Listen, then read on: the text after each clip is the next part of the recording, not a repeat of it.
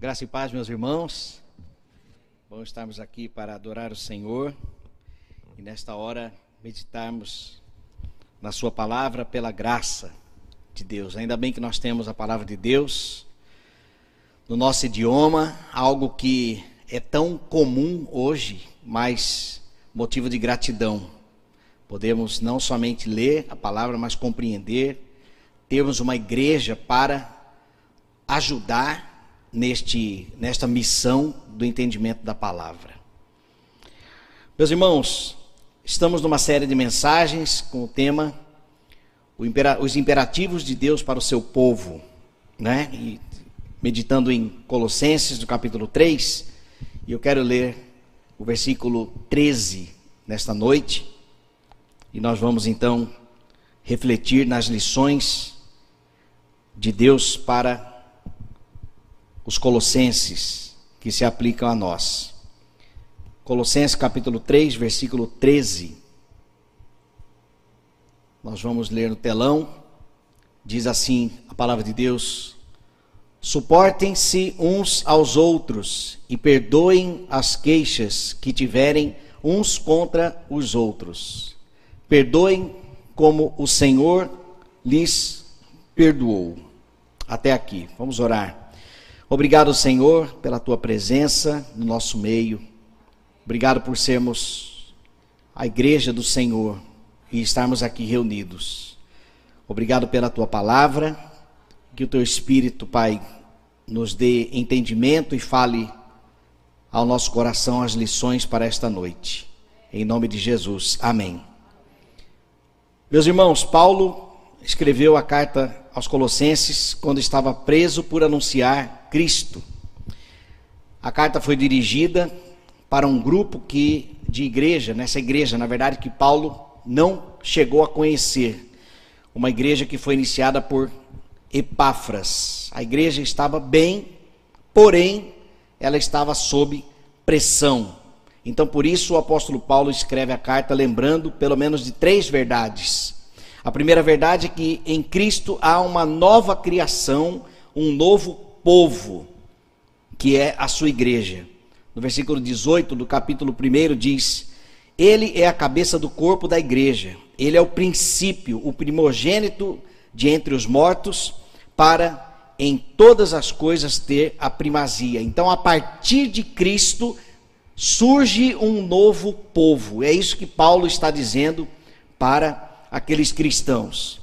E por causa da, persegui... por causa da fidelidade a Cristo, os cristãos estavam sendo perseguidos, e este sofrimento, que inclusive Paulo já estava sentindo, inclusive na prisão, é um sofrimento que se une ao sofrimento de Cristo. Então, Paulo entende que ser perseguido por causa de Cristo é continuar caminhando com Cristo, porque assim como Cristo foi perseguido, então nós também também seríamos perseguidos e por isso deveríamos dar glórias a Deus diante dessa pressão que os colossenses estavam enfrentando. Essas pressões eram culturais, pelo menos duas razões. Primeiro, pelo politeísmo místico, que era a adoração de vários deuses gregos, deuses romanos, perdão, e Jesus então foi colocado como um desses deuses. Né? Então, não, você tem que, você pode adorar a Cristo, mas existem outros deuses. E também a observância das leis da Torá. Então, se você, para você ser um cristão, primeiro você teria que passar pelo judaísmo, né? Compreendendo então as leis, né? Para então você ser de fato um cristão. Então, estas estas pressões, vamos dizer, culturais, então, ferem a verdade sobre quem é Cristo e o que ele fez. Cristo anula tudo isso. Em Cristo nós somos plenamente livres, porque agora fazemos parte de um novo povo, de uma nova humanidade que pertence ao Senhor a partir de Cristo. Então, por isso, Paulo orienta: superem então estes sofrimentos, né? Coloque a sua mente acima das coisas, onde Cristo então governa. Devemos superar os sofrimentos, como diz o capítulo 3, versículo 4, o seguinte: Quando Cristo, que é a nossa vida, se manifestar, então vós também sereis manifestados com ele em glória. Estamos sofrendo por causa de Cristo, louvado seja Deus. Permaneçamos fiéis, porque quando Cristo se revelar, ali estaremos juntos com ele. Esta foi a mensagem de Paulo, é, era a mensagem de Paulo para os cristãos. Então, diante deste sofrimento, destas pressões culturais, quais são os imperativos de Deus para aquele povo instruído a partir de Paulo que se encaixa para os dias de hoje? É o versículo 13. Suportai-vos uns aos outros, perdoai-vos mutuamente, caso alguém tenha motivo de queixa contra outrem. Assim como o Senhor vos perdoou, assim também perdoai vós. Como o pastor Batista, nós temos três pontos aqui, né? Pastor Batista diz que sempre prega com três pontos. Certa vez um pastor presbiteriano perguntou para o pastor Batista: por que, que você prega por, com, sempre com três pontos? O pastor Batista falou assim: primeiro, ele ia dar três razões. então, as três lições deste texto sobre os imperativos de Deus para o povo, para o seu povo, começa com suportar uns aos outros.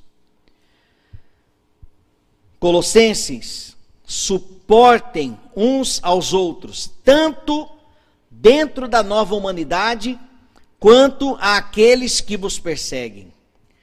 Suportai-vos no sentido de ser suporte uns para os outros e também de suportar as fraquezas e as diferenças uns dos outros. Romanos capítulo 1, versículo 15 diz: Mas nós que somos fortes devemos suportar as fraquezas dos fracos e não agradar a nós mesmos. Um outro texto em Gálatas, capítulo 6, versículo 2 diz: ajudando-os de fato, dois pontos, levai os fardos uns dos outros, e assim cumprireis a lei de Cristo. Meus irmãos, hoje nós somos completamente influenciados para o egoísmo.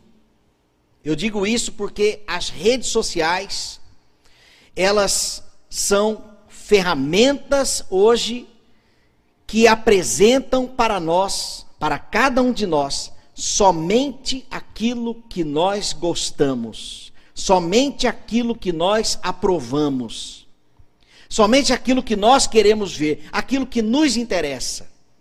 Como que isso acontece? Existe uma uma máquina por trás disso, que quando você tem, existem quatro ações numa rede social, que você é, interage com ela. Quando você curte uma mensagem, quando você comenta uma mensagem, quando você compartilha a mensagem ou quando você salva a mensagem. Cada ação desta numa rede social tem um peso. Quando você curte, tudo bem, é uma, é uma atitude. A rede social entende que até que você gostou daquilo. Mas quando você comenta, ela já começa a prestar atenção em você. Quando você compartilha, significa que você gostou ao ponto de lembrar de alguém compartilhar. Mas quando você salva aquele, aquela postagem, por exemplo, significa que aquilo tem muito valor para você. E então, a máquina começa a mostrar para você tudo aquilo que você tem demonstrado a ela que você prefere, que você gosta. E então nós somos, é, recebemos informações a todo momento somente mensagens que nós queremos. Consequência disso, eu então sei cada vez mais daquilo que eu gosto e inconscientemente passo a não suportar mais aquilo que eu não gosto. Se você pensa diferente de mim, eu estou sendo influenciado por aquilo que eu gosto. Então nós temos que estar acima das coisas terrenas, senão seremos cada vez mais egoístas, nos alimentaremos somente daquilo que nós gostamos, suportamos e somos fortes, seremos intolerantes com aqueles que pensam diferente, com aqueles que são diferentes, com aqueles que são fracos. Mas a orientação aqui, o primeiro imperativo desta mensagem, suportar uns aos outros de fato, não somente de palavras. Eu preciso aprender a caminhar com os fracos.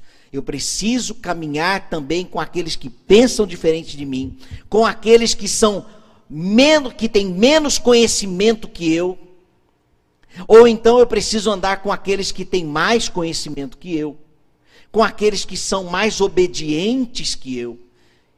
Eu preciso caminhar com eles, mas eu preciso ser um braço de apoio. Eu preciso estender as mãos para ser de fato um suporte, para eu ser uma bênção de verdade e não de palavras. Se não, se não me engano, Tiago que fala sobre isso, né?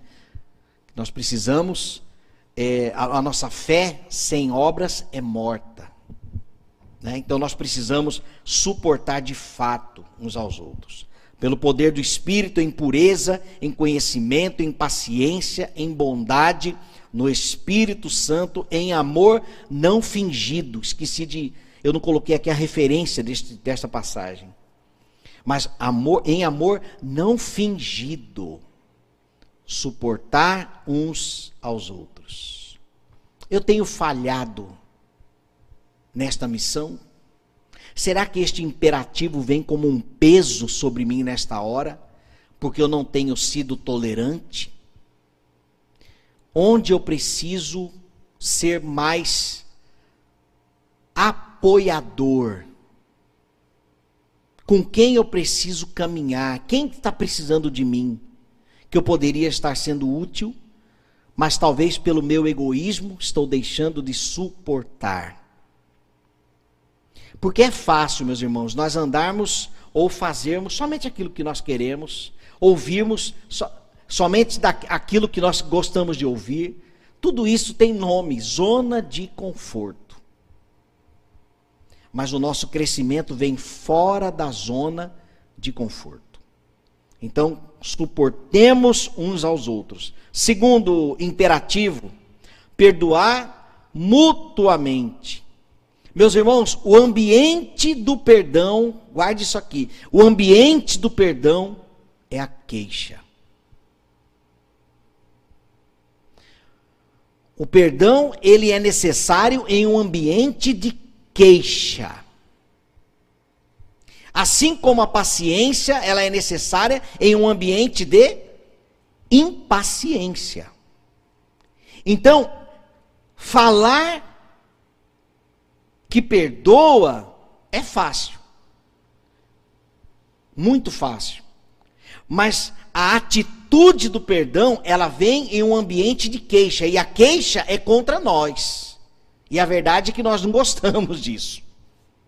Nós não gostamos de nenhuma queixa contra nós. Mas a orientação de Paulo aqui é de perdoarmos por uma razão, porque nós fazemos parte agora de uma nova humanidade. Já nos despimos do velho homem, se continuarmos com, a, com o traje imundo do velho homem, nós não iremos perdoar. Talvez de palavras. Talvez da boca para fora. Que nem a salvação acontece assim. Porque Romanos diz: se com, a, se com a tua boca confessares Jesus como Senhor e em seu coração crer que Deus o ressuscitou dentre os mortos, serás salvo. Então o perdão pelos lábios deve estar de mãos dadas com o coração. O perdão mútuo significa que eu estarei em um ambiente onde eu preciso perdoar e nesse ambiente eu serei perdoado, ou pelo menos eu devo ser perdoado também. Vamos lá. Pedro, ele perguntou: quantas vezes, né? Então Pedro, Mateus 18, 21. Então, então Pedro aproximou-se dele e perguntou: Senhor, até quantas vezes meu irmão, até quantas vezes meu irmão pecará contra mim e eu lhe perdoarei? Até sete? Qual é a resposta? Nós sabemos. 70 vezes 7. Porém, meus irmãos, pare para pensar. Eu vou dar um exemplo do meu avô, que faleceu essa semana.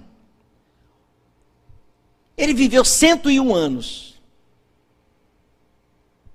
Quantas vezes ele teve que liberar perdão dentro da sua família nesses 101 anos? Tem limite? Não tem limite. Quantas vezes nós teremos que perdoar, de fato, dentro da nossa casa? Sabe por quê? Porque dentro de casa não tem assim, não falo mais com você e eu vou sair da minha casa ou vou para. Isso não existe. Quantas vezes nós temos que perdoar dentro da nossa, da nossa eh, rede familiar? Irmãos, pais, tios, parentes. O perdão deve ser constante. Aliás, eu entendo que o perdão ele deve ser um compromisso. Sabe por quê? Porque queira ou não, eu tenho um compromisso de perdoar. Porque se tratando o perdão de um ambiente de queixa, a nossa tendência será de não querer perdoar. Por quê? Nos tira da zona de conforto. Nos traz um sentimento de humilhação. Pisou no tomate de novo. Vou ter que perdoar de novo? E a resposta é: pelo sofrimento de Cristo, sim. Eu terei que perdoar de novo. Quantas vezes forem necessárias. Agora, eu não estou aqui dizendo, vou melhorar. Do lado de cá, eu pregando, falar é fácil. Eu, como é fácil? O dia a dia nos exige mais. Mas é um dever que nós temos neste novo mundo nesta nova humanidade, nós, temos, nós devemos ter um compromisso de perdoarmos mutuamente. Quantas vezes eu devo perdoar na igreja? Uma igreja como esta, centenária, irmãos que têm aqui 40, 50, 60, 70 anos de piba, quantas vezes esses irmãos tiveram que perdoar? Seja um outro irmão, Seja algo que o pastor falou e não gostou, a pessoa não gostou, e aí sentou para conversar. Vou sair da igreja, vou trocar de igreja porque tem uma pessoa lá. Quantas vezes nós teremos que perdoar? Constantemente, mutuamente. Eu preciso ser uma fonte de perdão, mas eu preciso contribuir para que o ambiente que eu estou, seja família, igreja, também seja um ambiente onde eu possa ser perdoado. Ó oh Deus, ó oh Deus, dá-nos um ambiente onde possamos ser perdoados. Que a nossa casa seja um lugar assim. Amém? Que o nosso lar seja um lugar onde nós possamos ser perdoados. Que a nossa igreja possa ser um lugar onde de fato nós possamos ser perdoados, tolerados, amados e aceitos. E por último, dentro deste, desta mensagem, o imperativo de Deus, através de Paulo para os Colossenses e a nós, reproduzir o amor de Cristo. O versículo 13, aí, a parte final, diz: Assim como o Senhor vos perdoou, assim também perdoai vós. Algumas versões diz: Assim também fazei. Meus irmãos, qual é a referência de perdão? Cristo. Jesus tinha toda a razão para não nos perdoar, humanamente falando. Mas sendo Ele Deus, Ele nos amou de tal maneira que Ele nos perdoou. Então, se Deus nos perdoou, se Cristo nos perdoou, nos aceitou, na forma de pecador, naquela imundícia, ele nos aceitou, nos convidou e nos aceitou, nos perdoando. Então, a nossa referência de perdão é Cristo. Ah, mas falar é fácil. Sim. De fato, a nossa referência é em Cristo, meus irmãos, que nós perdoamos. Sem Cristo, nós não perdoamos. Não é humano o perdão sincero, o perdão puro, aquele que desfaz as imundícias do ouro é em Cristo, o Cristo que derrete as areias, as rochas e deixa somente o ouro puro. É em Cristo que nós fazemos isso. Senhor, ajuda-nos a estar de fato em Cristo. Senão nós não iremos perdoar. Porque o perdão genuíno é fruto do Espírito o domínio próprio, o amor, a paciência, a longanimidade é em Cristo, fora dele não há.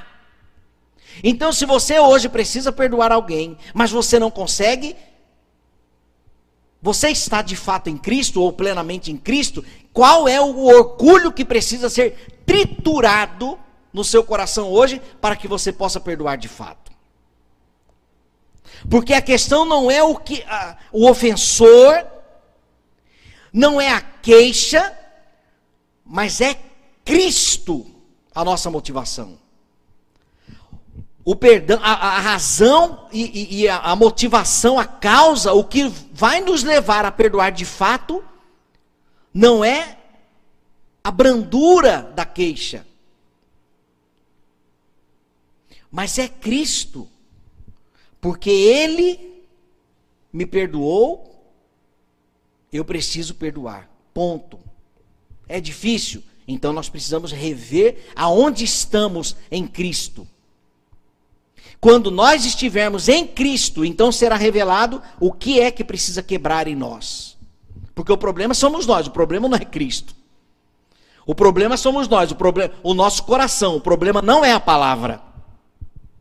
A Bíblia não dá nenhuma margem, nenhuma brecha para nós não perdoarmos mas ela revela a realidade do nosso coração. Senhor, o que, que precisa ser triturado em mim, Senhor? Vê se há em, em mim algum caminho mau. E triture, Senhor. Derreta, Senhor.